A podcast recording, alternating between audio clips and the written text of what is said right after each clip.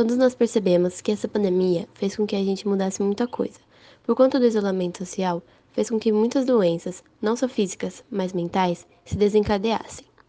E por conta do falta de contato humano e da socialização, é normal que surja a ansiedade, a depressão e o estresse. O assunto de hoje é falar sobre o isolamento social e como ele fez nossas vidas mudarem e suas consequências. Hoje teremos uma participação especial com um psicólogo que tem observado o comportamento das pessoas durante o isolamento social. Bom dia, Vinícius, e muito obrigado por aceitar estar aqui conosco. A pergunta feita foi: quais são os principais motivos que levam as pessoas a ficarem mais ansiosas? Bom dia. Alguns motivos para Bom dia. Alguns motivos que as pessoas levam a ficar ansiosas e depressivas durante o isolamento.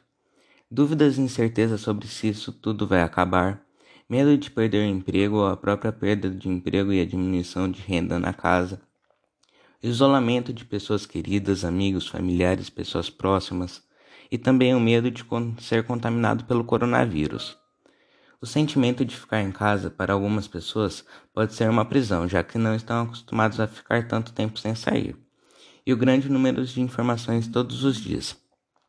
Por conta de todos esses motivos, o sentimento de ansiedade também os impactos no comportamento podem ser sintomas físicos, como tremores, agitações, dor de cabeça, cansaço e palpitação. E também é comum vencer momentos de tristeza, solidão, capacidade, medo, frustração e ter episódios de choro fácil, alterações no sono e se sentir desorientado. Mas o que é saúde mental? Bom, o termo está relacionado à forma de como a pessoa reage à existência, desafios e mudanças da vida, e ao modo de como harmoniza suas ideias e emoções. Diariamente, vivenciamos uma série de emoções, boas ou ruins, mas que fazem parte da vida. Como lidamos com essas emoções é o que determina como está a qualidade de nossa saúde mental.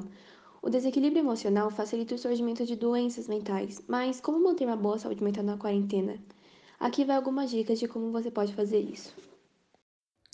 Evite ver um monte de informações na quarentena. Pessoas ficam angustiadas com o excesso de informação.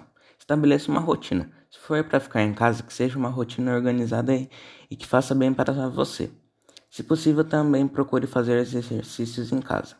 Aproveite a tecnologia para se aproximar das pessoas. Aproveite a tecnologia avançada que temos e ligue, mande mensagens e áudios para pessoas queridas. Agora temos tempo de sobra para podermos praticar nossos hobbies. Aproveitar o tempo livre, desligue o celular e dê atenção aos seus hobbies, caso não tenha não tenha use o tempo para descobrir qual é o seu. Pratique meditação. A meditação irá ajudar a diminuir os níveis de ansiedade e estresse. Além da saúde mental, ela ajuda, de essa, ela ajuda a saúde física. Porque nós, seres humanos, precisamos estar em conjunto, já que desde a época das cavernas os homens sabiam que ficar em conjunto era muito mais seguro. Então, quando medidas foram tomadas de distanciamento social, precisamos se separar de pessoas queridas, mudar nossas rotinas e ainda ficar diante de muitas informações que são expostas todos os dias. Por isso, devemos cuidar tanto fisicamente quanto psicologicamente.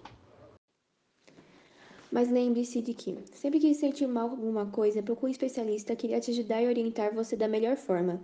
Lembre-se de se cuidar e que logo iremos voltar ao normal. Muito obrigada e até o próximo podcast.